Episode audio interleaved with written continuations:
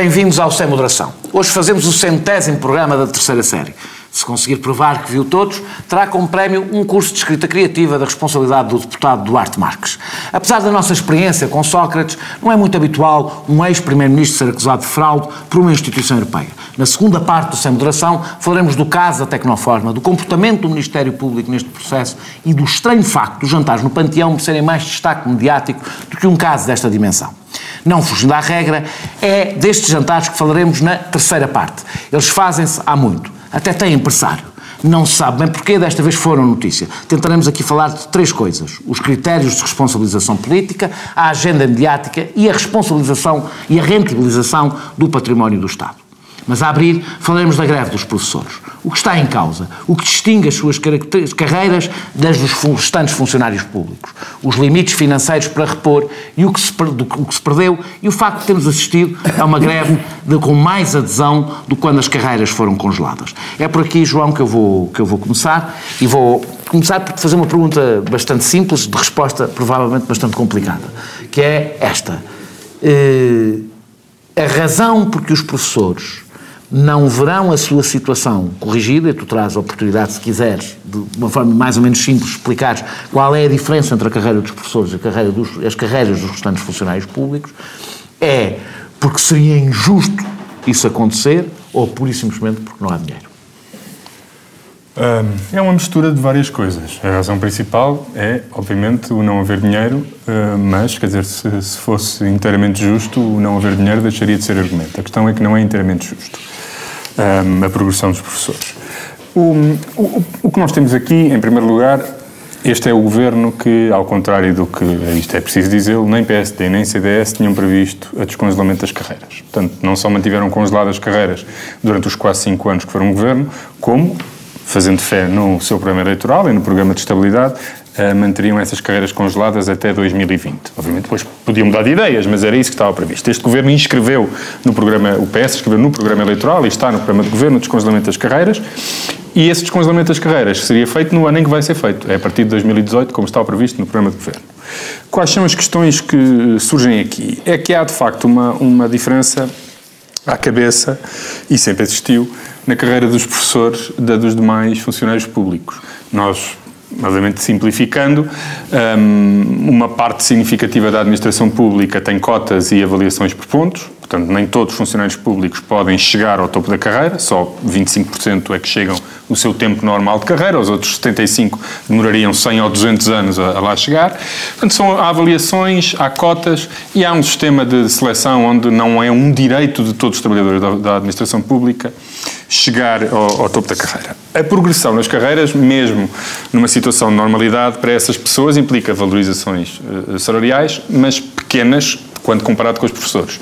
Porque o problema dos professores é que é a única carreira da administração pública onde o tempo é o critério fundamental para a progressão na carreira. Mesmo os militares e as forças de segurança, em que o tempo também é, em que o tempo também é como tem é, categorias distintas, não é? Há juízes de natureza diferente, desembargadores, conselheiros, nos polícias há o polícia, o polícia, o sargento, há hierarquias dentro do, do, das forças de segurança e no exército é a mesma coisa, há soldados, coronéis, sargentos, portanto, mesmo sem haver as progressões horizontais nessas carreiras, há progressões e essas progressões, muitas delas, sobretudo se não me engano, na na, nas, no, nas forças de segurança aconteceram do, durante a Troika.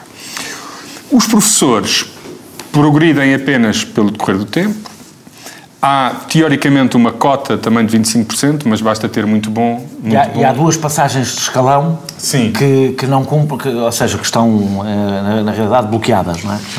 É, mas todos há uma, uma cota fictícia, porque todos os professores têm bom ou muito bom, e portanto, na realidade, essa aparente restrição ao controle na progressão da carreira. É isso que eu estava a dizer. Não Essa, existe. Essas duas, eh, há é, duas são, passagens são de escalão que, que, dependem de. Mas o que a experiência demonstra é que isso não, não, que nunca é, não é aplicado. Ou seja, uma restrição não ativa, a capacidade que isso tem de filtrar e diminuir o número de pessoas que chegam ao topo da carreira não, não, não tem qualquer eficácia. E, portanto, qual é o problema da, da a norma? O que o Governo fez foi apenas eliminar a norma de congelamento, ou seja, o Governo não discriminou professores nesta... Na, na, Mas há uma diferença, há uma diferença que é isto que eu queria que tu respondesses. Porque como existem pontos eh, no resto da administração pública, esses pontos vão ser contados. Esses Portanto, apesar de tudo, há alguma, para além de o cronómetro voltar a contar, há alguma recuperação do que foi perdido. Porque as Ora, próprias... isso não acontece com os professores Porque... e, portanto, é uma injustiça em relação aos professores. Mas é uma injustiça que vem do congelamento e não do descongelamento. Ou seja, foi o congelamento que instituiu essa diferença. Mas tu não podes ignorar essa injustiça à partida, não é? Para repor a Tudo bem, mas o congelamento criou essa distinção. Ou seja, distinguiu entre os professores em que o tempo era suspenso, todos os trabalhadores o tempo era suspenso, ok, trabalhadores para quem o tempo não é relevante.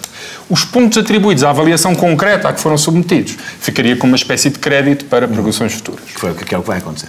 E, portanto, o que, é que acontece este ano?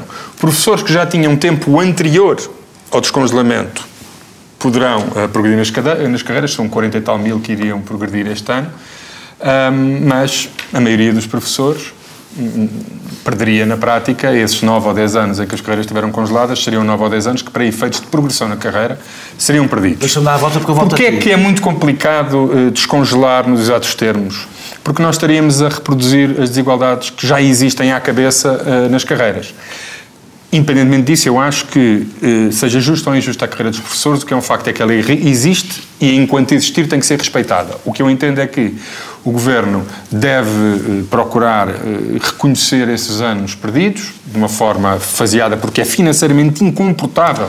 Nós estamos a falar de 230 milhões este ano para o descongelamento das carreiras de todos os funcionários públicos. Desses 230, 90 já são para professores, e se reconhecêssemos agora, aos 9 anos, mesmo faseado, então 80% do, das verbas com o descongelamento iam para professores. O que é que eu acho que deve acontecer?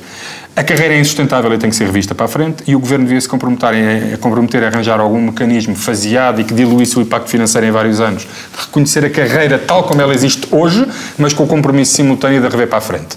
Porque, embora lhes seja devido o reconhecimento da carreira que existe, os professores têm que ter consciência que essa carreira é insustentável a prazo e, pura e simplesmente, não só não é financeiramente comportável, temos 120 pessoas com o direito e a garantia de chegar ao topo da carreira, Sim. com rendimentos muito mais elevados que os demais funcionários públicos, como é injusto para todos os outros funcionários funcionários públicos, que não têm nem de longe nem de perto a valorização ao fim de dois ou três ou quatro anos salarial que os professores têm automaticamente. E, portanto, há aqui questões de injustiça uh, temporal e de injustiça relativa. A temporal tem que se uh, resolver agora, mas isso não é sustentável sem se rever para o futuro as carreiras dos professores. Eu ainda quero dar aqui uma segunda volta sobre a greve propriamente dita. Uh, Deixa-me só fazer-te esta pergunta. A direita, não, não, não tens que vir aqui em defesa da direita, eu levando, faço esta pergunta e depois respondes o que tu quiseres, mas tem aqui uma dificuldade uh, de, discursiva em relação a isto, ou, ou se calhar não tem, uh, que é, por um lado, há uma exigência dos professores uh, que pode ser justa, eu considero que tem, aliás, pelas razões acho que já subentendeu no que disse, considero ser justo, o que não quer dizer que seja comportável, não são a mesma coisa, não é exatamente a mesma Sim, coisa. Mas o conceito de justiça é sempre relativo nestas coisas. Com certeza, coisas. com certeza. Portanto, mas a minha dificuldade, comportável ou a minha não, questão é, eu estou integra o conceito de justiça. Eu estou convencido Portanto, que esta luta dos professores, e se tu quiseres falar já da greve podes falar, mas eu quero fazer talvez, uma pergunta... Talvez faça no, fio, no fim eu, para, para, começar... Eu quero fazer uma, uma pergunta específica ao João sobre a questão da greve, eh, mas não quis metê-la já. Eh, eh, a minha, a, minha pergunta, a minha pergunta é, se a direita não tem aqui um problema de discurso, significa, hum, não interessa aqui parte dos congelamentos começaram Partido Socialista, mas não é essa, não é, não é essa, não é para mim essa a discussão de quem é que é a responsabilidade. A direita tem um determinado discurso sobre este tema. É isso que me interessa mais do que propriamente de quem é que é a responsabilidade, eh, a responsabilidade perante os professores, é do Estado e é dos vários, de quem congelou, de quem continuou a congelar, portanto é indiferente. Agora a minha questão é, sendo incomportável uma medida de justiça, a minha pergunta é se não temos que concluir, de qualquer das formas, que o congelamento das carreiras criou uma situação de injustiça estrutural que é impossível de resolver. E se isso nessas oportunidades e agora não tem que passar a ter sido em conta. Ou seja, quando se tomam este tipo de medidas excepcionais, basicamente, tal como quando se fala da dívida que se deixa para os governos anteriores, deixa-se para os governos anteriores um problema insanável de justiça e de contas posteriores, públicas. Posteriores. Posteriores. Se fosse possível deixar não, não, para os governos anteriores, era melhor. Eu quero dizer para os posteriores, claro. Deixa-se. Se fosse possível, tem sido tentado. Tem sido tentado por todos os governos. Deixar para o anterior e para o posterior. Eu espero, eu espero Mas que a direita. com especial habilidade. Eu espero que. Ah, por favor. Eu espero Não que a é? oposição de Acho que foi no teu governo que se falou... Que O meu governo? Aquele é que tu, aquele que tu Então, tiveste, foste secretário falou do Estado, aquele provavelmente. foi secretário de Estado, falou do discurso da Tanga, que tinha recebido um país da Tanga, de Tanga. Portanto, como vês, é tentado há muito tempo. será tudo diferente. Eu espero que a direita não, não sinta que tem aqui um problema de, de discurso. Ou seja, Então diz lá o teu. Não, é mais fácil. porque é simples, eu já respondi a isso. Quer dizer, há obviamente, há- há- nós não conseguimos eh, dissociar a questão, a justiça não é absoluta. Mas eu estou a não, falar... ser, a não ser nos grandes tratados Eu estou a da falar da antiguidade justiça- clássica, Não, tratados falar- filosóficos. eu estou a falar da justiça relativa Sim. na relação dos professores Já com os restantes funcionários Já lá vou, já lá vou. Certo, mas eh, o problema é que das duas uma, ou vão só alguns ou vão todos. E aí te- tens logo um problema. Isso é para ir todos, é é incomportável para o Orçamento do Estado, como o João explicou e como o próprio Primeiro-Ministro ontem disse. 600 milhões. Portanto, não há- Contando só com os professores, porque depois teria que se fazer o mesmo Eu percebo, eu com percebo, as outras classes. eu percebo a estão- discussão de, ok, eh, em vez de reduzirmos o, reduzirmos o, o, o, IVA da restauração, já dava para acomodar alguma coisa disto. Mas o nível da restauração começa a ficar com as costas muito largas. Claro, não, mas, mas, há, mas há outra coisa, há outra coisa que eu já vi, dizer- di- quer dizer, que dizem sempre, não, se combatemos mais a, a- a fraude e a evasão fiscal, bem, certo, mas é como é como? E é no imediato, consegue, é com uma varinha mágica, não. E portanto, Mas há a abertura dos professores para uma negociação de alargar bastante. Os próprios Já vou, professores eu e já os sindicatos eu já lá- reconhecem a insustentabilidade comecei por dizer financeira. que espero que a direita não tenha um problema de discurso, no sentido em. No sentido, eu acho que a direita terá um problema de Que eu discurso. ouvi hoje Sim, do deputado o, o, o, o, Deixa-me- o deixa-me- Soares, peço desculpa, eu, eu confundo os dois. O deputado o, o Soares não dava a entender isso, dava a entender que isto vai ser um cavalo de batalha do PSD, o que não deixa de ser uma coisa um bocadinho estranha, não é? Não faz, não, quer dizer, não, é- no meu entender, não faz muito sentido, porque se, se não é comportável, a direita não tem, que, não tem que se comportar como se fosse comportável. É tão simples quanto isso. Agora, não é só. Eu acho que o grande problema de discurso aqui é da esquerda, porque a narrativa da esquerda nestes anos foi eh, muito simples. A austeridade começou com o governo Passos Coelho Portas. Não, não, não, não há ninguém que diga isso. Começou, Eu não conheço começou ninguém sério, não por causa do resgate, mas Toda a gente diz que começou por em- impulso ideológico puro. Toda a gente diz que começou com os E PECs. quando acabou o governo, e quando acabou o governo da direita, a austeridade começou a ser revertida eh, inelutavelmente. Isso é Aqui há um verdade. problema. É Nesta, esta, esta, esta, este tema causa um especial eh, dificuldade à geringonça, porque, em primeiro lugar, é uma austeridade que começou no governo Sócrates, o congelamento eh, começa no Por acaso eu governo dos Sócrates. professores não tenho a certeza, mas... É, O professor não foi o Só nove orçamento de anos. 2011. 2011. Não, não, não, não foi nada. Não, não, foi no orçamento de 2010. 2011, aprovado em 2010. Foi Não, 2010. Mas o não, foi há nove anos. Foi aprovado em 2010, Não, não foi o 9, orçamento não foi 9. 2011. Não, não, vou-te explicar, não foi a 9. É um congelamento de 9. É porque houve um congelamento entre 2005 e 2007 nos professores, não foi em toda a função pública que eu saiba, 2005 a 2007, e por isso eles contam 9 anos. Certo, ele mas para o começou, meu argumento é- ele começou em 2010 no orçamento de 2011. Portanto, E é uma foi decidido em 2010 e começou no orçamento Portanto, é uma de 2010. austeridade que começa ainda com o PS e que não acaba quando o PS regressa ao poder. E, portanto, aí também há, obviamente, um, um- problema, um problema de discurso para o, para o PS, que eu também, qu- quanto ao qual eu respondo da mesma forma. Espero que o PS, para tentar acomodar esta questão ao discurso eh, principal que tem tido, também não entre em aventureirismos, em aventureirismos com as contas públicas, que eu acho que não vai acontecer. Deixa-me terminar, deixa-me só dizer mais o seguinte. Nessa O- não há risco porque não há dinheiro. é, qual é que é o Há 600 problema aqui? não é? O orçamento de educação, e aliás, eu recomendo um, um, um, um ensaio bastante desenvolvido e estudado do Alexandre Homem Cristo no, no, no, no Observador ah, sobre este tema. Vou ler, porque é- deve Não. ser o primeiro, portanto, queres ler? O primeiro quê? Ensaio interessante do Alexandre Homem Cristo, portanto, Não é quer nada, perder. estás, estás completamente enganado. Não quer perder. em que ele diz, em que, em que se mostra duas ou três coisas. E que não é propriamente muito contra o governo. Quer dizer, o Alexandre se calhar é, mas o, o estudo não é.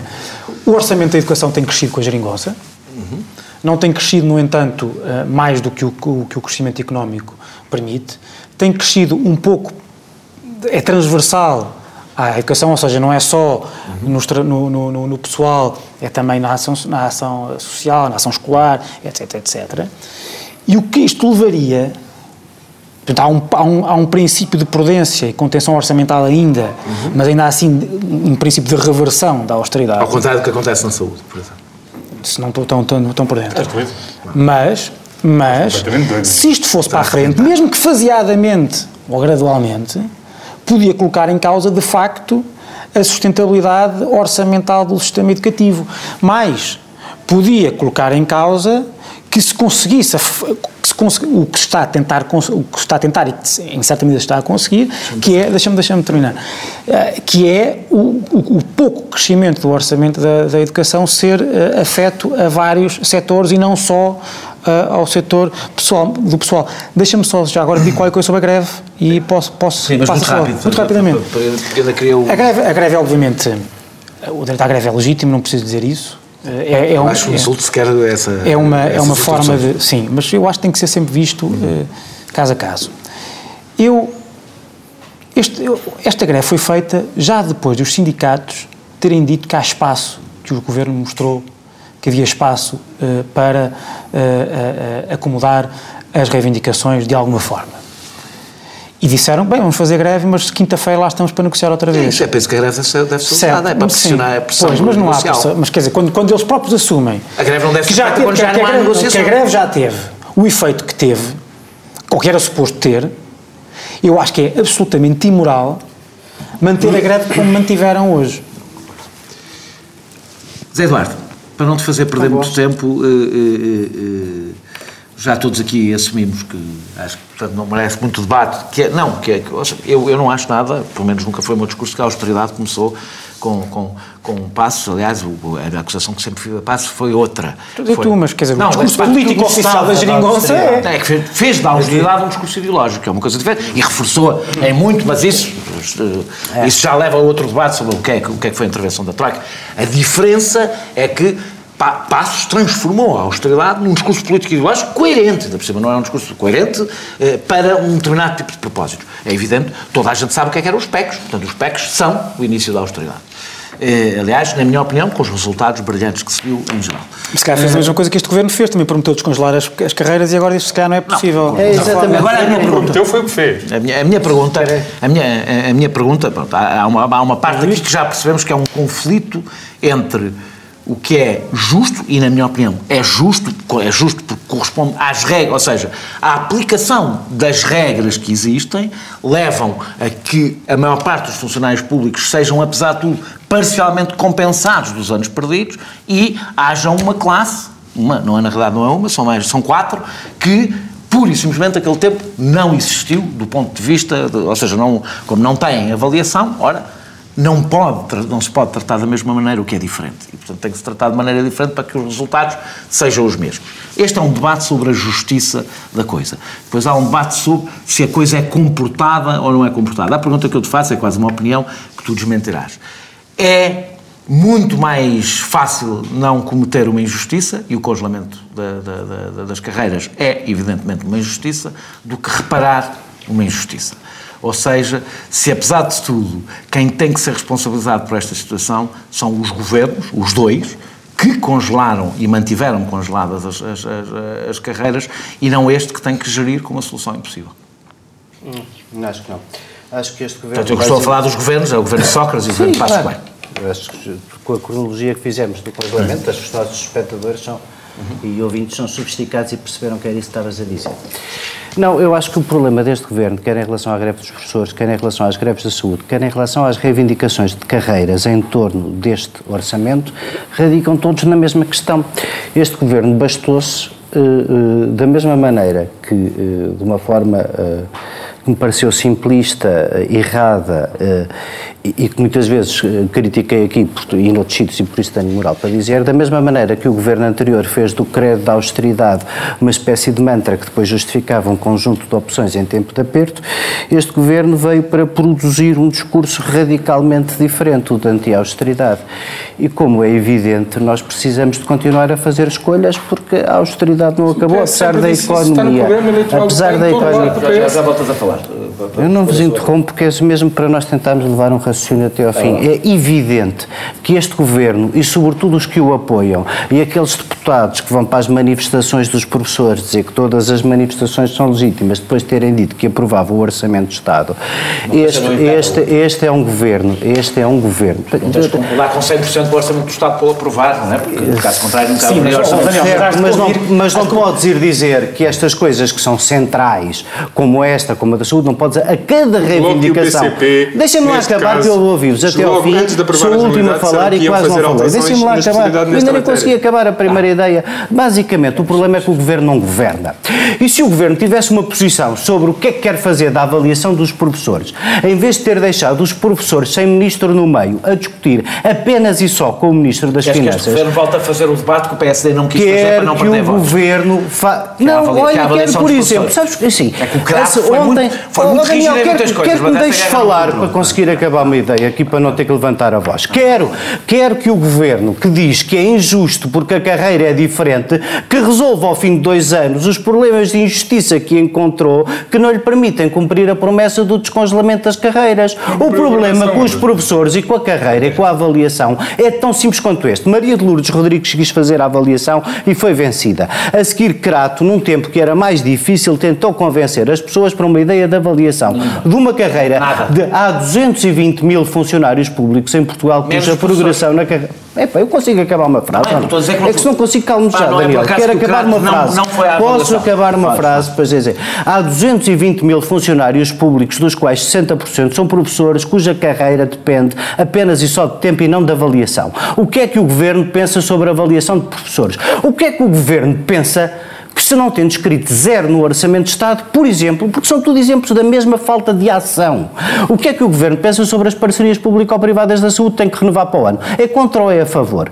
É porque essa discussão que está em cima da mesa, quando tu tens um lado da geringonça, que é o lado de António Arnaud, uh, João Semeda, dizer que é preciso uma lei, uma lei de bases da saúde nova, o Serviço Nacional de Saúde apenas e só estribado no serviço público, sem as IPSS, sem os privados. E tens do outro lado um Ministro da Saúde que nunca disse nada sobre isso e que nomeia a doutora Maria de Belém Roseira, cuja posição sabemos que não é nada essa, para Presidente da Comissão da Revisão de Lei de Bases da Saúde. Portanto, qual é o problema disto? O problema disto é que tu tens um governo... Eu estive a ler o doutoramento dele sobre o papel da iniciativa privada. Tens um governo bloqueado que se constituiu em comissão de gestão da redistribuição mais rápida ou mais lenta de rendimentos às classes profissionais que o apoiam e não tens verdadeiramente um governo que decida nada sobre a avaliação para poder remover as questões de injustiça na carreira que se diz vítima para poder resolver o problema de congelamento, tens um governo que não diz verdadeiramente nada sobre o que pretende da revisão da lei de bases da saúde e, portanto, deixa o debate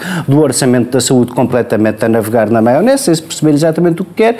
Portanto, o problema aqui, indo à tua pergunta, não, é que, basicamente, para governar, não basta gerir as expectativas de remuneração dos funcionários públicos e das carreiras carreiras dos professores e dos médicos. É preciso tomar algumas opções centrais sobre o que deve ser o novo, sobre o que deve ser o Estado, sobre o que deve ser o Estado Social e a todas essas Bom, o PS tem fugido. Vou-te fazer mais uma pergunta, podes aproveitar para respondermos muito brevemente, temos muito pouco tempo, mas eu quero fazer uma, uma pergunta que é, esta greve foi, ao que tudo indica, a mais participada da década. Não deixa de ser curioso, como eu disse na, na, na abertura, que tenha havido uma greve mais participada para um descongelamento justo do que houve para evitar o congelamento das pensões. Está para corte sobre o dia? Uh, uh, o que nos leva, leva a uma questão. Se as pessoas interiorizaram a austeridade durante um certo tempo e não lutaram contra ela, e agora que o cinto alivia um pouco, a luta é muito mais feroz, o que significa que, não, se não concluímos, que aqueles que cedem sofrem geralmente mais do que aqueles que impõem que é a única crítica que eu tenho a fazer a esta greve, é não, não ter havido greves é porque, mais é fortes do que esta para impedir o congelamento. Não, porque estás enganado. É, Queres que eu diga qual é? É para isso, por isso é que esta greve estás enganado. nunca deixaria de, de, acontecer, mesmo com a abertura do governo. E por isso é que é imoral. Posso dizer-te uma coisa, estás enganado? Por isso é que é imoral no caso Não concreto. sabes, talvez não saibas, mas há sindicatos bastante dominados pelo PSD que se envolveram nesta greve como nunca se envolveram em greve. É exatamente por aí. Como ah, nunca se... Afinal, a culpa do PS agora da greve. Igual, não, olha, nos enfermeiros, por exemplo, nos enfermeiros, são a vanguarda daquelas greves. Eu não sei, é o PSD. Eu não estou a falar da greve dos professores. Eu não sei, eu não, eu não sei uh, o que é que os sindicatos afetos ao PSD negociaram com o Crato durante o período de ajustamento. Mas há uma coisa que eu sei, que é a reforma mais complicada de fazer na administração pública é a de revisão dos professores. Foi tentada por um governo do Partido Socialista, com os resultados que se conhecem, e foi totalmente abandonada num período de, de intervenção externa, com a Troika em Portugal, onde o PSD e o CDS enchiam a boca de reforma do Estado e fizeram zero pela avaliação dos professores.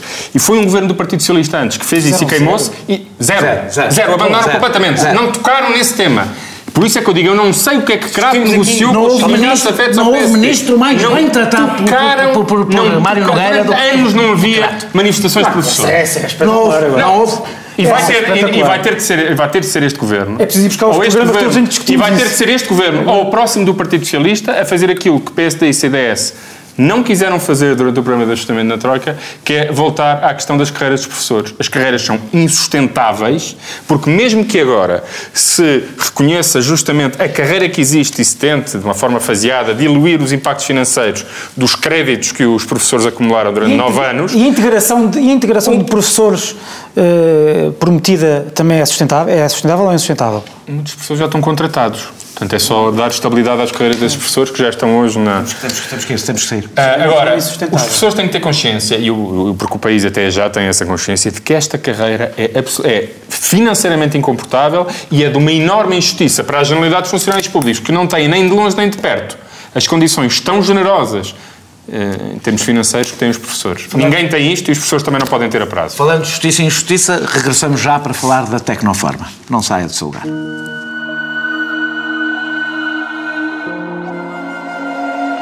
A TSF não faz pausa para o almoço. Entre o meio-dia e as duas, sentamos o mundo à mesa da rádio.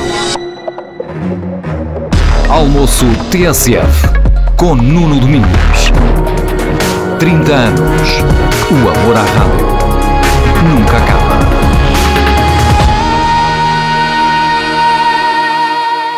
Boa noite, regressamos para, para falar do caso da Tecnoforma. Vamos falar, nós não vamos falar propriamente do caso da Tecnoforma, ainda a procissão vai no adro, vamos ver o que é que, que desenvolvimentos nos traz esta história, não faria muito sentido nós especularmos, isso deixamos em geral para o processo do Sócrates, não tentamos evitar fazer noutros processos, ah, ah, ah, mas aquilo que... Mas eu diria, eu diria que... Não, não, não estou a falar agora, estou a falar, Sim. agora já não estamos a especular sobre o processo não, do Sócrates, já não tem é isso, mas eu diria que se o processo Sócrates estivesse neste adro como está o da Tecnoforma, tu se calhar nunca acharias importante falar dele. Acharia, acharia. Não sei. Aliás, Eu levo achei, suspeita, mas enfim. falei, falei quando tinha menos dados do que isto. Mas há uma, eu nunca tive menos dados por uma razão. O Correio da Manhã ia publicando e no caso da Tecnoforma, pronto, é um bocadinho mais avaro na informação que nos oferece. Mas nós não estamos nesse, nesse fase. Quando muita Tecnoforma estaremos naquela fase antes do Freeport. e Não, sei não o quê. estamos. Quando a gente dizia que era Isso, um ataque ao Isso não é Sócrates. verdade, isso não é verdade. da direita isso não, não é verdade. Pois, foi, isso foi, foi, foi. a Tecnoforma quando Passos Ver isto agora tudo retroativamente é tão bonito. Isto foi a Tecnoforma quando Passos Coelho era, era Primeiro-Ministro e eu, por acaso, até escrevi sobre o assunto, exatamente dizendo que a base que tinha não me servia para ser assunto. Foi a única opinião que tomei na altura. Agora tenho um. Acho, que- acho agora que tenho um. tenho- mal, porque Não. confirmando-se o pior sobre as duas coisas não tem comparação. Claro, com certeza que não tem comparação. não Mas não é a única coisa que eu digo, porque é que é a primeira vez que aqui falamos da Tecnoforma nestes anos todos. É a primeira vez. Não, já que falamos. Foi tema, não. Foi tema, é a primeira. Não, acho que não. Foi, foi. Pá, pronto. Eu, não, eu, eu tenho boa memória, mas eu não, não, São não me estou a 300 lembrar. mas, eh, Ah, ah, mas e tenho um ficheiro sobre eles Vai, vai lá ver o teu fecheiro. O, o, o, porquê, é que isto, porquê é que isto é, é tema agora? Porque, porque há uma instituição, há, um, há, um- há um- há organismos europeus que utilizam a expressão fraude, que, é- e falando de uma coisa que está envolvido um antigo ministro, um antigo primeiro-ministro, isto é impossível de ser ignorado, e há uma decisão estranha do Ministério Público. Eh, eh, Eu não vou pedir para desenvolver sobre a parte mediática, que é uma parte que, pronto, que, é, que em geral me incomoda um pouco mais, porque acho estranho, tendo em conta a importância que a comunicação social dá crescentemente a este tipo de casos.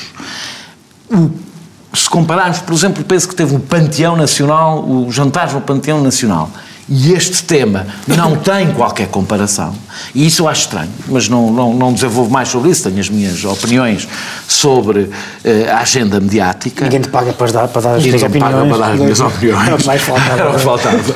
Eu não estou aqui para dar opiniões.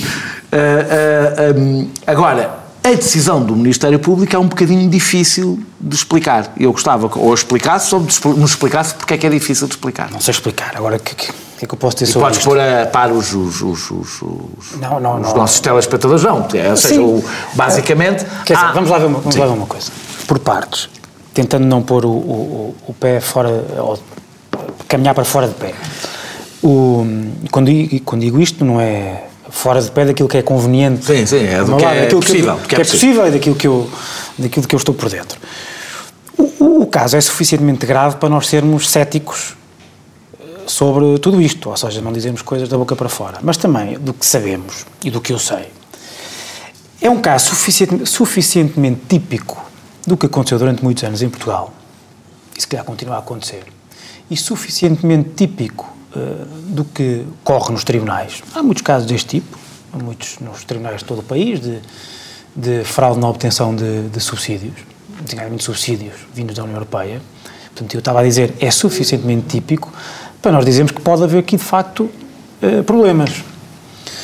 Uh, e assim é também porque uh, a União Europeia fez a sua análise através do seu, do seu organismo próprio e habituado a analisar estes casos e disse que houve fraude. E, portanto, se o Ministério Público esteve, e se não esteve, devia estar suficientemente respaldado ou entrosado com a, a, a avaliação, a análise do organismo próprio da União Europeia, é estranho que, que não tenha dado seguimento a este processo. Outro tema é, quer dizer, isto verdadeiramente só é tema também por causa dos envolvidos. Claro. Que estão ligados ao, ao. Bem, um deles é ex-primeiro-ministro. Um deles é primeiro-ministro. Mas a questão é de saber até que ponto é que o primeiro-ministro, o ex-primeiro-ministro estava envolvido. E isso é outra coisa, claro. política, porque é verdade, porque aí também há outra coisa típica que nós conhecemos já do percurso de, de Passos Coelho, eu tenho, eu tenho por ele, enfim, a, a admiração geral que, que as pessoas que, que, que, apoiaram a PAF uh, têm, designadamente quanto à sua seriedade, que até prova em contrário, no meu caso, uh, é, é, na minha opinião, é bastante elevada e até tendo em conta os padrões, ou principalmente tendo em conta os padrões a que estamos habituados em Portugal.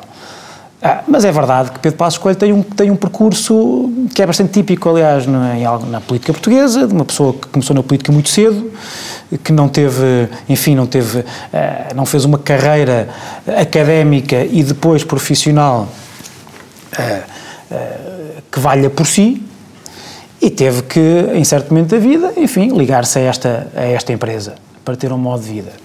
E, portanto, eu acho que isso, de uma certa forma, é, por um, se por um lado, é, uh, no fundo, leva-nos a crer que ele não estava propriamente envolvido nisto, se calhar nem sabia o que, é que estava aqui a passar, uh, ou melhor, dizendo ao contrário, se por um lado nós podemos fazer essa crítica dele por causa desse, desse percurso, se o percurso em si é objetivamente um percurso que não é o mais recomendável, Uh, por outro lado, também podemos dizer aquilo que eu disse agora, que é, muito provavelmente, Pedro Passos Coelho não estava suficientemente por dentro destas coisas para nós podermos fazer já uh, uh, uma punição não, pública é do homem. da Tecnoforma. Sim, João, mas nós sabemos como é que as coisas... Sei, Eduardo. Ehm, bem, há uma suspeita de que se mantém sobre, sobre Passos Coelho, não especificamente sobre este negócio, mas que o que ele lá estava a fazer era ajudar a abrir portas é isso muitas vezes também no percurso típico de alguns políticos, claro. e isso torna-se, ou seja, essa função torna-se especialmente nociva para a sua própria, para o seu próprio currículo e a sua própria credibilidade, ah, se, se lembra, no ajudar a abrir portas há uma fraude. É no meio de abrir, das é portas que se abrem é há uma fraude. dizer isto. É precisamente, não sei se te lembras, mas nós de facto falámos deste, disso aqui, quando Sim. foi da questão da segurança social de, de Passos Coelho. Ah, é possível, é possível. Quando ele não tinha pago segurança social por causa do trabalho na Tecnoforma que nós dissemos. lembras, eu até tive aqui uma posição bastante compreensiva com, com, com Certo, com, com, certo, mas, mas porquê? E nós chegámos, chegámos à conclusão de que ele de facto recebe, talvez recebesse, etc., mas ele não tinha propriamente não tinha as mãos na massa deixa, na Tecnoforma. Deixa-me só, só, só, só então, massa aqui é, é, outra massa. Não é massa. Ah, é? Ah, pronto, a massa é na condução e nas decisões. Essa, essa suspeita é dele ajudar a abrir portas. Nós tivemos aqui o nosso momento de correio da manhã hoje, que é, eu não vejo o Olá for a acusar nenhum ex-primeiro-ministro de fraude. Há uma não, empresa não, não, chamada Tecnoforma. Vai, aqui, aqui Claríssimo. Há uma empresa chamada Tecnoforma, que é acusada pelo organismo de luta antifraude na União Europeia Sim. de uma coisa que infelizmente é relativamente comum, Sim. que é a fraude na obtenção de subsídios comunitários. Sim. Se lembras do Fundo Social Europeu, tivemos dúzias de processos e, nenhum, e nenhum de nós hesitou Dúzia... a falar do Torres Couto quando estava em casa o, o GT. Mas, e, portanto, mas, é normal claro. que nenhum de nós hesite em falar em Passos Coelho quando ele é o, o administrador é executivo da empresa que está. Mas ele não era administrador executivo de empresa nenhuma, Daniel. Tens isso por certo. É é que eu acho que para falarmos dessas coisas Sim, não era temos muito cuidado. Não, eu acho João é que do que que eu li, do que eu li, eu acho que não. E não tenho nenhuma certeza disso. Vocês têm a certeza? Se viram o registro comercial, eu não tenho.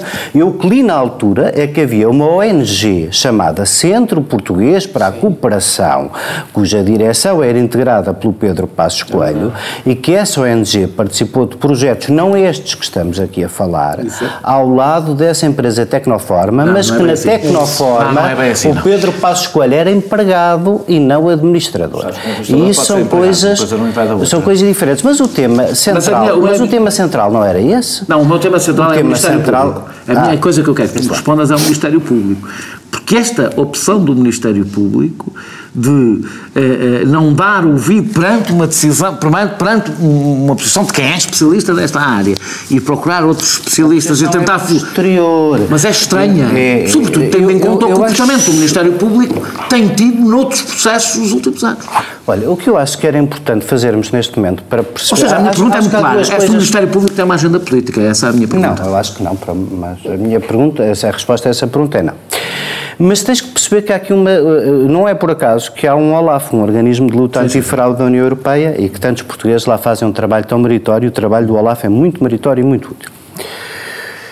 É porque há aqui uma especificidade até jurídica muito grande. Os fundos comunitários têm regras que a maior parte das pessoas nem sequer percebe, até na organização da gestão e no sistema de checks and balances que deve haver.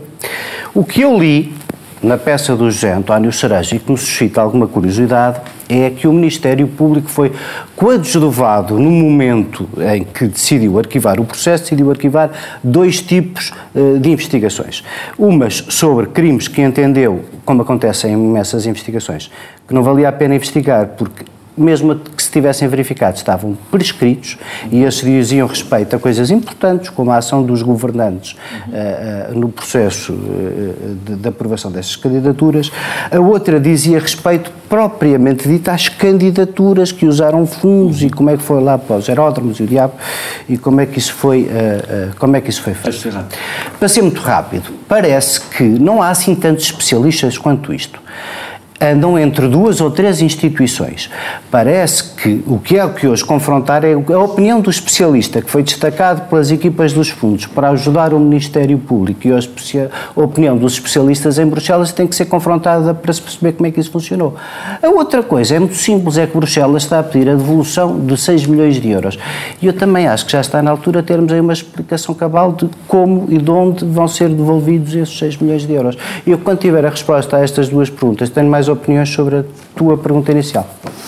Eh, João, tens dois minutos e a minha pergunta é se não sentes, apesar de tudo, uma diferença de comportamento, eh, não, não, não interessa aqui discutir se é, qual é a mais, eh, qual é a melhor, de uma, uma grande proatividade em alguns processos, até proatividade mediática, em alguns processos por parte do Ministério Público e uma maior contenção, eh, vamos pôr assim, num processo como este.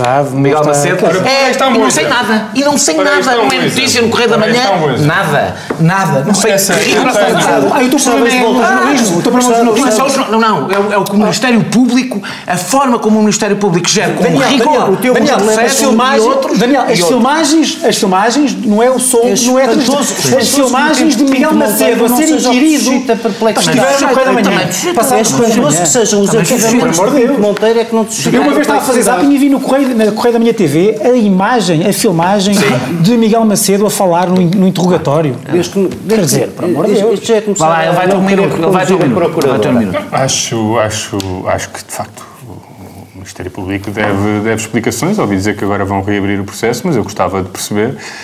hum, quer dizer, e há instituições que avaliam o comportamento do, do Ministério Público. Quer dizer, tem que haver, e eu gostava de saber exatamente o que é que o Ministério Público fez mal, exatamente. Se fez Porque é que o coisa fez? se Se- fez primeiro, coisa se fez alguma coisa mal, a partir do momento em que diz, conclui que não há fraude, quando há outro organismo conclui que há fraude, e parece to- toda a gente, ninguém discordar do que diz o Olaf, nos termos em que o diz, portanto, parece que houve mesmo fraude. Eu quero saber, hum, quero que haja responsabilização da instituição responsável pela investigação em Portugal. Quero saber exatamente como é que investigou, porque é que investigou desta forma e porque é que concluiu, concluiu. E as perguntas que o Zé Eduardo agora fez também parecem ser relevantes e, portanto, há aqui É alguém, dizer- alguém deve coisa. esclarecimentos. É dizer uma eu, e o pior, repara, eu não sei se houve ou se há motivação política ou se não há motivação política, mas há uma coisa que eu sei. As pessoas acharem que há motivação política é um problema suficiente para que o Ministério Público dissipe todas as dúvidas e garanta que não, que fez o seu trabalho, se calhar com falhas, mas é preciso de facto aqui alguns esclarecimentos por parte dos investigadores. Aquilo que se passou não é, uh, não é aceitável e muito menos é compreensível. Tenho fechado, só se for uma frase. Não, mas- muito rapidamente, quer dizer, nós também, não, tem que se ver em pormenor eh, os documentos de, em ambas, em ambas as instâncias, mas nem sempre, o- o- eu não sei se, o, se, o, se houve mesmo a conclusão de que houve fraude, no sentido que eh, uma coisa, uma coisa, uma pessoa recebe fundos comunitários e depois não faz as ações, eh, não, nem sempre isso é, é- não, deixa, de- nem sempre isso é uma eh, a ausência de... Não, é de- fraude mesmo, foi o uso que eu li, indevido. pelo menos a frase- a que eu li, dinheiro citação, para, para, para, é, a placas de expressão fraude, não é? eletrodomésticos. Portanto, Muito bem, sendo assim, certo, está demonstrado. que eu li na que houve fraude, notícia, mas muitas eu não- eu vezes- não li o documento Muitas vezes o Ministério dito, Público não é? diz, ok, estão verificados um conjunto de factos, mas esses factos não, não, não desembocam necessariamente num crime eh, de fraude. Aqui não sei se isso está em causa, tendo em conta o que eu li, parece que sim, parece que o, o- o organismo europeu disse mesmo que há uma, um- uma atuação, uma conduta fraudulenta. Regressamos daqui a pouco para falar de um assunto, do assunto que dominou a semana, mas nós deixámos para o terceiro tema, que foi os jantares no, no Panteão. Mas isso poderá, se nos está a acompanhar na TSF, pode ver no canal Q agora ou ouvir no podcast da TSF daqui a poucas horas. Até já. Já o relógio nos indica o caminho para casa, mas na TSF o dia ainda não acabou. Ao final da tarde, entre as 6 e as 8, há conversas por fechar sobre o que está na boca do mundo. Tarde TSF, com Artur Carvalho. 30 anos. O amor à rádio nunca acaba.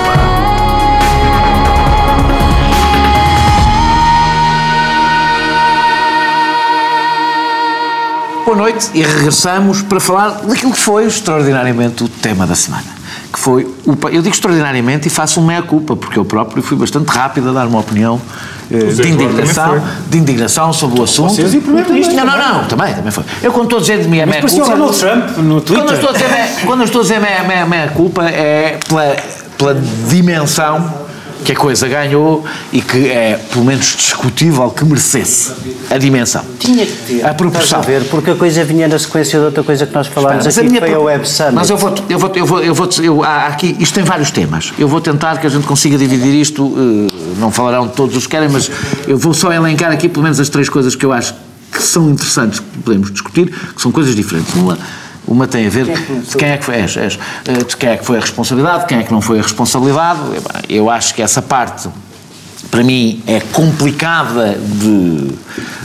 Pode haver sempre várias opiniões, o que é sempre uma coisa. complicação nenhuma, mas há não uma complicação, porque ah, ah, ah, quando se diz que o regulamento dizia que pode não, eh, desde que não colida, o mesmo regulamento tinha os preços para o jantar no é uma festa do cinema porno, isso é que não colhe, isso é que são aqueles que seriam Não, excluídos. assim, Não é um jantar. Não, não, não, já É, calma. muitos juristas já administrativistas que compõem Com certeza, concordo, mas o regimento prevê o jantar. Está lá. Cocktail. Com preço e coquetéis, com preço. Já respondi isso. Prevê. Isso não é o tema. Portanto, não, não. O próprio Primeiro-Ministro disse que não devia ter acontecido e diz que foi, que foi, que foi o anterior governo. posso. Não é isso- tema, eu estou a dizer que eu estou a definir aqui três temas. E um deles é esse. Estou a dizer o primeiro. Estava a definir o tema, mas já estavas a Eu, responder. como nós costumamos fazer, portanto, quando estou a definir o tema, dou a é minha, assim, por isso é que se chama sem moderação. Portanto, eu estou a dar a minha opinião. Portanto, isto é uma questão que, para mim, há uma responsabilidade administrativa, que é atual, que é quem autorizou, e há uma responsabilidade política, que é é de quem criou as regras, e quem criou as regras foi quem as criou, e que diz lá claramente que pode haver jantar.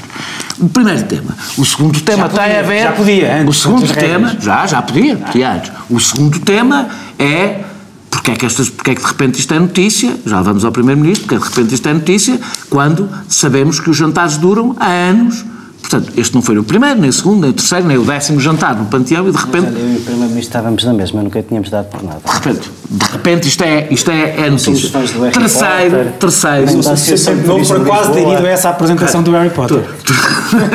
terceiro, Só para o chatear. terceiro tema, terceiro tema é, porque se foi o Primeiro-Ministro, tem a ver com isto, porque é que de repente isto é notícia, se foi se tu, eu imagino que é o que achas, pelo menos é o que o Francisco Asco, que foi a posição do Primeiro-Ministro, eu acompanhei o timeline disto e isso não é completamente verdade, ou seja, Não é de todo verdade. não, é, não, o primeiro- não, não, a reação do Primeiro-Ministro não é o que torna isto notícia, isto é notícia e o Primeiro-Ministro reage a seguir. Eh, Sim, sim, pronto, sim. mas Não é exatamente assim. Não, mas, terceiro tema, quarto, Notícia- que a notícia Mas deixa ser assim. coisa. Mas deixa ser assim. Quarto tema que me parece mais interessante, se não te importas. Mas claro que poderemos eh, não achar que esse é interessante, é, é- é menos sexy, mas é mais a sério. Que é. Nós até podemos achar que isto não tem problema nenhum, há quem ache, eu li o texto do, do Rui Tavares em que ele defende que isto, que acha que isto não tem problema, é uma posição ah, possível. É um texto. Ah, é um bom texto e é, é, é, é uma posição, a mim chocou-me, e eu acho que quando nos choca tão instintivamente, porque os- A mim também foi só isso que me aconteceu. e um país tem cultura, um país tem uma cultura. E se aquilo nos choca instintivamente, quer dizer. Mas se aquilo fosse o jantar da fila num jantar de um sarau de poesia, não tocava, aquilo choca, porque su- no teu subconsciente, os iconoclastas da Web Summit não têm o direito de estar ali, não, não. não, teve Eu- nada. Isso a não, não, muita Eu, também que Mas não é o meu caso, não, não, não, mas não é o meu caso, não é o meu caso, não é o meu caso. Eu, eu mesmo, a mim chocou-me a ideia de um jantar. Do de um- engate da, cor- da rua do cor-de-rosa à babadeira no Panteão é Ah, tudo. É, mas isto Um dia vais ter um no Agora há um debate. No Há um Panteão. debate, eu não quero, eu não quero tomar muito mais tempo, mas eu quero dizer, há um debate interessante, há um debate interessante que é sobre a, a- a rentabilização, vocês não querem que eu diga isto eh, assim, mas eh, vocês querem que eu diga isto assim, rentabilização, pronto. É, ehm, de todo, ou seja, do património do Estado. Isto leva a um outro debate, esse sim ideológico, e se calhar mais interessante se o quisermos ter aqui e desistirmos do debate do- do- dos outros que já todos tivemos e que já existiu. Não, bem, ok, pronto, não, não vou impor a ninguém. Mas eu, eu este, A vossa elevação sabe, sabes muito. não, não sei muito, já tomei posição claríssima sobre este assunto e escrevi muito sobre o assunto. Eh, A minha pergunta é: se não é um pouco inevitável, quando começamos cada vez mais a aplicar a lógica empresarial ao Estado, que o Estado comece a, comp- a tratar tudo o que é seu como um ativo que deve dar a devida, o devido rendimento, e se isso não se torna inevitavelmente um problema perante as funções simbólicas do Estado, perante- ou seja, se não há aqui um choque entre a nossa sensibilidade e a ide- a ideologia hoje dominante, e não só no PSD, não estou só a falar do PSD, da Troika ou de coisa do género, estou a falar de uma ideologia dominante sobre a lógica empresarial aplicada ao Estado. Este é o tema sério, mas podemos sempre discutir o Fed mas espera, mas espera, mas Não tenho nenhum problema com isso, aliás, tomei mas eu- vou- rapidamente pelo tema sério. Começo até, até começo pelo tema sério, porque o resto, como tu dizes, explica-se num minuto e, e- é bastante evidente e até recorrente. Em primeiro lugar, ó Daniel, eu, eu gostava eh, eh, de ter uma resposta por isto a dizer não, nenhum monumento nacional. Ah, não acho isso. Não acho nada. Acho que manda ao bom senso, o bom senso, há uns que sim, outros Isso que não. mesmo. É isso, é isso mesmo. É isso O mesmo. bom senso só consegues, só consegues que impere Mas- o bom mas senso não quando dás discricionariedade Mas não à administração penso. pública Claro. para aplicar o regulamento. É verdade. Claro. Mas então não Pois pões. é, então tem não pões. Então não pões jantares 3 mil euros. Não pões. Jantares ser passeio por 3 mil pessoa. euros. Que ser por pessoa. Se vocês querem ter a limitar, discussão vou de babar. direito Tipo, sempre administrativo. Não, não vocês querem tornar é isto mais é ridículo quer impedir. e ter a discussão de direito administrativo e dizer se a previsão dos jantares obriga aos jantares, acho que conseguimos ainda fazer pior que os outros têm feito. Sobre o financiamento da cultura, é assim, nós temos o problema de, ainda esta, esta, esta, esta mesma semana, onde, hoje começa mais uma exposição temporária no Museu Nacional de Arte Antiga e ontem na apresentação da exposição temporária que hoje começa o diretor do Museu Nacional de Arte Antiga, não é da Casa dos Patudos, ou do, com todo o respeito pela Casa dos Patudos, ou pelo Museu Grão Vasco, que é muito importante, mas estamos a falar um Museu Nacional de Arte Antiga em Lisboa, um dos Sabes que o. Museu Grão Vasco também é Museu Nacional. É, Com certeza, e, e com uma coleção maravilhosa. Por ser em visão não é menos do que não, Lisboa. Não, não, não, não. Eu só estou a dizer que na cidade do turismo, na cidade em que o turismo fez eh, desabrochar tantos novos mundos, o Museu Nacional de Arte Antiga não tem dinheiro para ter 30 vigilantes e fecha cada vez mais salas à exposição pública porque não tem vigilantes. Portanto, se tu dizes, há, em geral, nos últimos anos, omnimodamente partilhado por todos os governos, um problema de diretor. financiamento da cultura. Sabe onde é que ele veio? Sei, de Do Museu Coimbra. Nacional- não, do Museu Nacional de Grão Grão Vasco. Ah, e- e- mas assim, as- sabem como é que se fazem as exposições temporárias? Fazem-se assim. do- do só há exposições temporárias ou sem custos, ou quando têm custos, para haver exposições temporárias a atrair público, são parcerias público-privadas, Daniel. São os privados que pagam os custos das exposições e se elas, eventualmente, caso de resto, muito raro de sou contra- verificar. eu não sou contra parcerias com eles- os privados, Ele, a, a contra o exposição Estado. der lucro é partilhada por todos e, portanto, é evidente que eu acho muito bem. Eu, eu- eu, desde a primeira vez, que há 10 anos, estive no Museu Nacional da Catalunha, num casamento, em que, apesar de estar tudo com os copos, ninguém fugiu com os quadros e as coisas correram Ou todas seja, já bem. tive numa festa de anos no Museu de Arte Antiga. Eu acho Museu Nacional de bem. Arte Antiga. Agora- agora acho muito bem que estas coisas aconteçam. fugir com o próprio país. Não, já não, já acho é que os monumentos não são todos iguais, estás a ver? e tal, a minha sensibilidade é a mesma que a tua. Eu nunca tendo reparado, ao contrário do Primeiro-Ministro, que tinha a obrigação de reparar, até porque este governo a que ele preside já disse a propósito do Convento de Cristo que queria rever esta lei, que não reviu, portanto não podia ignorar que ela existia, que este espaço Que ela existia, sim, que havia lá que jantares. este espaço existia. Eu nunca tinha reparado que estas coisas acontecessem no Panteão. Não reparei no Harry Potter, no jantar da nave, eh, no, no jantar Género, da Associação de Turismo de Lisboa. um espetáculo de dança, vários lançamentos de nunca livros. tinha reparado. Portanto, epá, é quando o embaixador Seixas da Costa e mais três ou quatro se decidem indignar com o jantar da Web Summit que eu reparo na- num jantar no Panteão. Isso queres que te diga? Essa é a minha sensibilidade. Acho que há monumentos em que pode acontecer e há monumentos em que não pode acontecer. No Panteão nunca pode acontecer. A única coisa, a- e a única maneira de tratar isto é como tratou o Jorge Barreto Xavier. Não há outra. É dizer assim, em vez do regabof de cada um fazer o que quer, passa a haver regras. E as regras são assim para todos.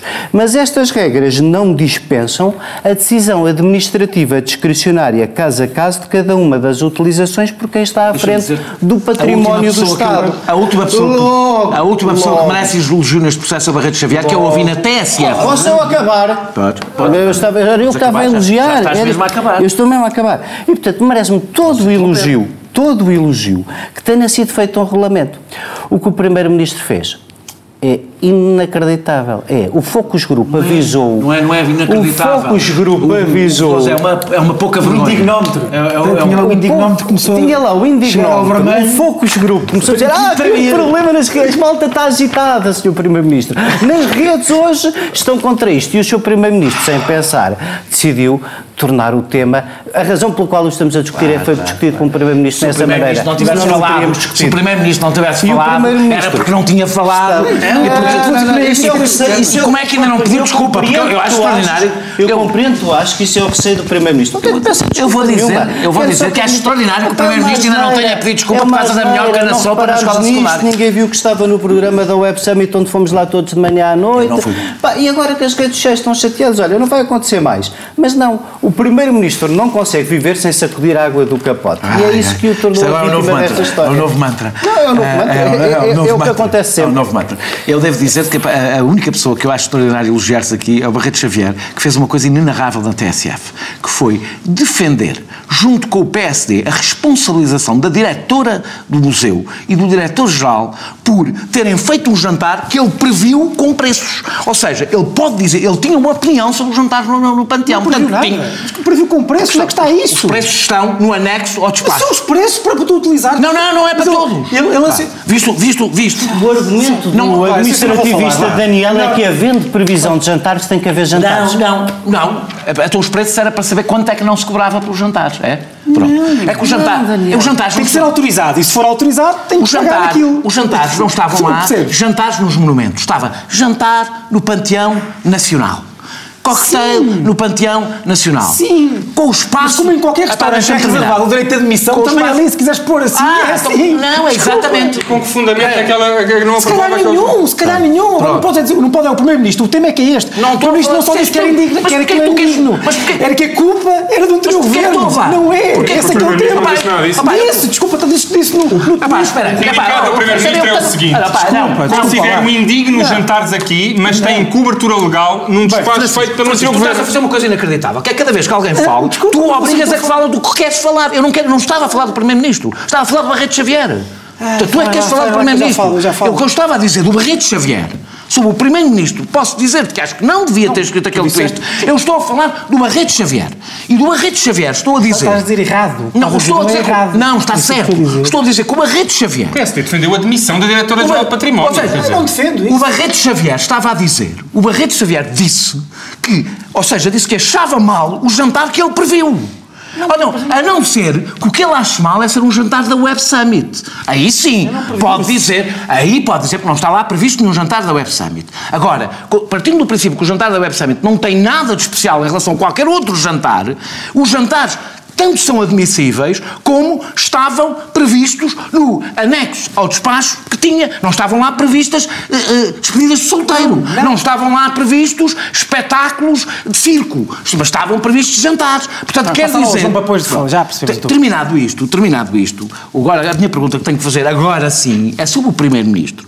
Que é verdade que um Primeiro-Ministro, em princípio, ao contrário de mim ou do, ou do Zé Eduardo Martins, não mostra indignação por decisões tomadas por organismos que são tutelados pelo Governo. Não são o Governo, não foi o Governo, não é o Governo que, que é aquele do Gassalas, não, a Direção-Geral de Cultura e Património não é Governo, eh, eh, mas são tuteladas pelo Governo. Portanto, se quer transmitir a sua indignação, em princípio, em vez de escrever um tweet, manda um SMS ao Ministro da Cultura, que por sua vez pega no telefone e liga ao Diretor-Geral, que por sua vez liga ao Diretor do Museu, ou então, se quiser, ele próprio liga diretamente ao Museu do, ao Diretor do O Museu. Primeiro-Ministro disse, como disse, por exemplo, o Zé Eduardo Martins, Mas ele não é o Zé Eduardo E o Martins. Adolfo Mesquita Nunes e muita O gente que Adolfo. achava que estava indignadíssima com a existência daquele, da- da- daquele jantar. E o que disse foi: também estou indignado com a existência deste jantar, mas ele, este- ele existe legitimamente em cobertura legal, eu vou rever a lei. Eu discordo disso. Eu acho que a decisão de, de Barreto Xavier em 2013 ou 14 é correta, concordo com ela. Eu acho, não, não tenho grande. Talvez em algumas, talvez na sala central do Panteão não faça sentido. Admito que. Agora, na central, mas não, não tenho mas problema nenhum em que se- em que se abra, em que se abra, em que se abra o- o- o- os, os monumentos públicos à população, eh, gratuitamente para as escolas e gratuitamente para lançamentos de livros e concertos, Tu percebes que o problema do Panteão Eh, é que estão lá mortos. É essa a não a naquela sensibilidade das sala. pessoas. Não naquela sala. também também nos é. Jerónimos, também, aliás, os Jerónimos foi transformado em Panteão Nacional como o Panteão. Portanto, se tu queres proibir co- eh, jantares no, no, no- no Panteão, também tens que proibir aqueles jantares de Estado que existem há 20 ou 30 anos nos claustros dos Jerónimos, também tens que proibir. Aliás, aderimos à, aderimos à União Europeia. Eh, eu acho que, eh, o, o- acho que o Mas Primeiro-Ministro tem efeitos retroativos?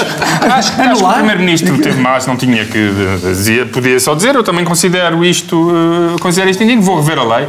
Foi mais ou menos isso que disse, aliás. Agora, o que também é incompreensível é o PSD a seguir vir exigir a demissão da... A Diretora-Geral do Património anda, ou a Direção-Geral do Património anda a aprovar jantares daqueles, pelo menos desde que o regulamento foi aprovado. Com que fundamento é que tinha aprovado o da nave, os, as dezenas de jantares que existiram ali, e agora, perante este em concreto, dizer, hum, este não pode ser. Aquilo está expressamente, é permitido, está expressamente previsto e o historial até agora, contra o qual nunca, ninguém se manifestou, nem Barreto Xavier, nem o PSD, já tinham tu és existido a favor- vários jantares daqueles, eu não, não vejo problema Eu nenhum. tentei pôr aqui um tema sério e vou tentar outra vez nestes, ulti- nestes últimos. Ah, tu ainda não falaste. Ah, pois não, espera aí. Não, não, não, tenho que falar eu. Daniel. Eu tinha-me esquecido. Estava, a correr bem. É que falaste tanto das vezes dos outros que eu me esqueci que tu ainda não tinhas Mas falado. tenho que falar de forma estruturada. Tens três minutos. Não, três minutos não consegues. Consigo. Em democracia, a santidade e sacralização dos espaços, na minha opinião, existe no uso generalizado por parte da população desses menos estar. Obviamente com limites de decoro e bom senso. Deixa-me dizer qualquer coisa sobre isto. Podes dizer, eu Eu sou mais que- conservador que tu nessa matéria. Eu acho que é importante, quer dizer, eu, não tenho a tua sensibilidade sobre como é que isto surgiu. Aquilo que eu vi, e enfim, eu ao fim de semana também sou, estou bastante eh, sujeito à- às, à- às redes, e aquilo começou a aparecer. É Era uma polémica que estava destinada a não ser polémica nenhuma. Ah, mas ou a ser um epifenómeno de controvérsia das redes, a que, os, a que os jornais, a que a imprensa tradicional nem sequer dá a grande dignidade Já de não primeira existe. A imprensa nacional dá dignidade a tudo o que aparece não, nas na redes maior sociais. parte- não, na maior. A grande probabilidade é que seria daquela forma hum, um pouco uh, cínica e lateral que é está a incendiar as redes sociais, sabes? É que é a forma de falar de coisas que não queres dizer que estás a falar. As redes sociais parecem o interior de Portugal, Sabes? estão sempre a arder. Alguma coisa, isto estar a incendiar as redes sociais não ia ser, não ia ser, quando começou, não ia ser tema, quando começou a circular aquela fotografia, aliás, a maior parte da- da- dos comentários nem eram de indignação, era de brincadeira, era jocoso, Não é verdade. a não ser o Seixas da Costa É o e o Norberto é o Pires, próprio. o- que, que acho que foi a pessoa... José Eduardo Martins. Talvez o José Eduardo Martins, mas enfim, É o próprio, é o próprio, pessoas é o próprio. institucionais. Disse que era não é? indigno e que Portugal não era um bar temático gigante. Portanto, E portanto, bastante- o que é que aconteceu? E, mas, mas repara, mas não havia, não havia nin- nenhum partido, nenhuma força política oficialmente a reagir àquilo. Não, mas do Correio da Manhã. Não, quando- não, desculpa. Quando é, quando, é, que- quando é que as coisas mudam? Mudam quando António Costa faz o tweet. Não é verdade. Oh, oh, deixa- Está bem, dá, deixa-me- desculpa, desculpa. Dá. porque, porque aí o tema deixou de ser. a mi- a- para mim, o tema deixou de ser o panteão, o jantar no panteão, mas mais uma vez o impulso infantil do Primeiro-Ministro dizem que a culpa é do, é do anterior ele estava Disse, desculpa, indignado. Disse, desculpa, desculpa, desculpa, desculpa, desculpa. Não, não, disse, não, disse no tweet, disse no tweet.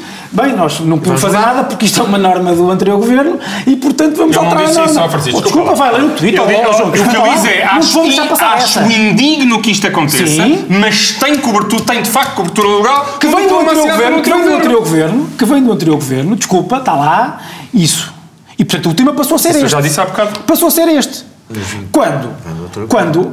Quando? é mentira. O que tu, mas depois, como muito bem disse o Carlos Vaz Marques também, aliás no Twitter também, portanto em sede própria, isto é, foi, para, foi para casos como este que se inventou a expressão ir além e sair tos- tosqueado. Por acaso acho que não tem razão Porque depois, bem, imagino que não, acho que não. Não, acho que não tem, acho que nem se aplica Não só, não só começaram a atirar-lhe com coisas que quando ele tutelava, eh, jantares que houve lá quando ele tutelava o turismo de Lisboa, quando Bem, porque as pessoas foram ver a lei a e percebem que aquilo há uma discricionariedade grande da, da, da, da, da, da, da Direção-Geral do Património Cultural.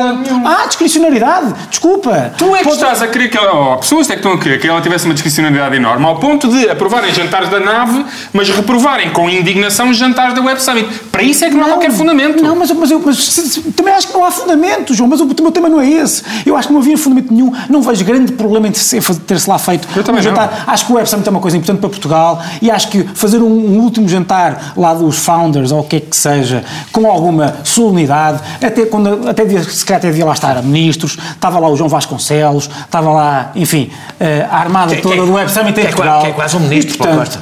Que é quase um ministro, ainda se mantém quase como ministro da Web Summit, pá, não há problema nenhum. O problema é um primeiro-ministro dizer, vir dizer que está indignado e depois atirar culpas para o outro governo quando não há culpas nenhumas. Isso, e isso diz mais. Eu acho que é uma história exemplar sobre o temperamento do primeiro-ministro e sobre a sua cultura política de desresponsabilização e desvalorização das não- coisas. não- Não é Um partido que passou 4 anos e continua hoje a falar de uma bancarrota inventada há 10 anos. E veja-me dizer que é uma característica do Primeiro-Ministro É, desde sempre. responsabilizar o passado. É, não brinques comigo. É verdade. Não brinques comigo e pensa É uma- verdade. Vá, vá, que Desculpa, ser. mas é verdade. Ou então, uma, então Vá, não vais duas, uma, uma coisa Mas generalizada que todos fazem. Agora, a mas tu achas ideia é que que agora acaba isto é uma um programa característica do Primeiro-Ministro. Pá, desculpa, é uma piada. Vamos acabar este programa em É uma paz. piada, isso não. É, é uma piada, é uma, Não, quer dizer, é isto uma é como piada. Não, não foi só que Sistematicamente, tudo, o que o governo, tudo o que o governo anterior fez diz que é culpa do passado. Tu vês-me agora dizer, o Primeiro-Ministro dizer que isto é feito com cobertura de um diploma, que foi aprovado, é na- é aprovado pelo, isso? pelo governo anterior, Não, não que é com uma característica não é intrínseca do. Primeiro-Ministro. É assim, não podiam dizer que e é não por causa disso. E é sempre neste ambiente. é neste Não é ambiente de paz. É neste ambiente Mas com É neste ambiente Pá é O Ulisses Pá é muito bom. É muito bom. E aliás, vai passar a ser o nome do nosso programa. É Não me lixes Pá. É, mas pelo menos isto teve a vantagem de permitir que o Eusébio e a Amália estivessem no Web Summit. É, Acho que não estavam, porque acho que estão numa sala que não, aquela onde Mas foram espreitar, foram espreitar. Ah, ah, regressamos para a semana, sempre neste ambiente de amizade, paz e concórdia, em que se discutem profundamente e com enorme calma todos os temas da política nacional. Regressamos para a semana, nós quatro, com. e internacional. Com- e com, com a serenidade do E costume. do além também. Até lá.